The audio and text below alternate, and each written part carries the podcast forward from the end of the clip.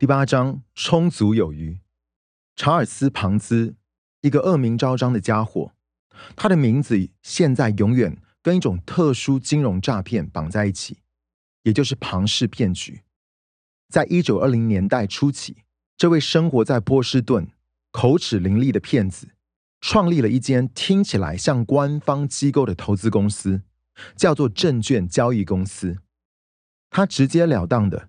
对潜在投资者推销说，如果投资一百元美金给他，在四十五天之内会有惊人的百分之五十的投资回报；如果给他九十天的时间，就会给你百分之百的回报。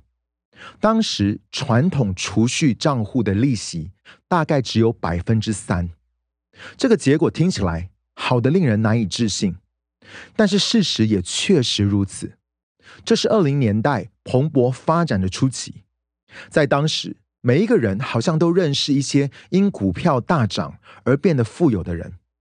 结果，有十八个人相信了庞兹的说辞，在那一天支付了一百美金，这是当时为数不小的一笔钱。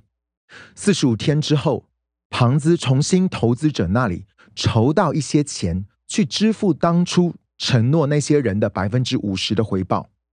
当然，大多数的人并不想退出，他们想把钱继续投给庞兹，这样才能赚回更多的钱。他们的眼中浮现着钱的标志，在他们的眼前，这似乎是一个可以真正快速致富的机会。因此，他们把更多的钱投入庞兹手中。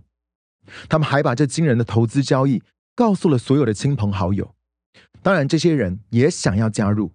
结果，大量新的投资者迅速涌入庞氏基金。每一笔投资，庞兹都兑现了他当初离谱的承诺，不是用投资的真实回报，而是简单的用新投资者的钱来支付早期兑现的投资者。对庞兹来说，幸运的是，一旦贪婪占据了整个市场，几乎没有人想要兑换现金。在他六个月的运作之下。投资者在庞兹手上的钱将近两百五十万美金，相当于现在的三千万美元。一个月之后，他每周的收入增加一百万美元。在一个月之后，这个数字飙升至每天一百万美元。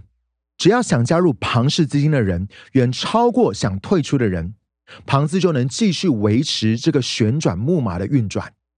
但最终，一些持怀疑态度的报纸文章发表之后，新投资者的来源也枯竭了，结果整个骗局以惊人的速度瓦解。庞兹入狱时，大多数的投资者一毛钱都没有拿到，许多投资客都是波士顿的工人阶级，他们拿毕生的积蓄来投资。例如，估计有百分之七十五的波士顿警察都参与了这场诈骗的投资。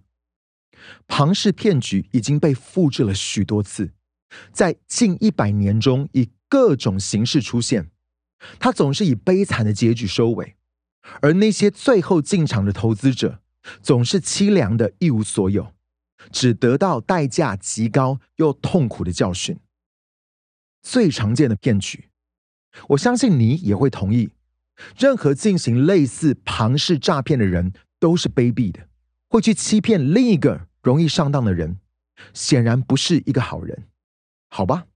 当我写这些文字的时候，数百万人正处于相当于庞兹的骗局中，没错，而且是被自己欺骗了，就像是查尔斯·庞兹欺骗别人一样，他们被自己骗去相信一些荒谬的事情。同样的，要让骗局继续下去的方式。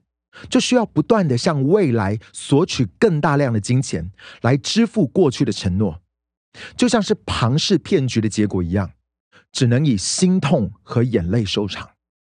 我在说的是那些指望未来收入可以支付现在支出的人，这正是一个人在使用信用贷款或是融资购买他们实际上买不起的东西所做的事情，就像是所有的骗局一样，它其实就是偷窃。我等一下会解释原因。首先，请允许我复习一下我在前一章稍微提到的一个主题。我们都喜欢，也认为自己是理性、有思想、具有逻辑思考力的人。当我们被挑战的时候，我们可以为我们自己所做的每一个决定跟采取的每一个行动提供坚强的辩护。但实际上，我们大多数的决定都是出于情感，而非逻辑。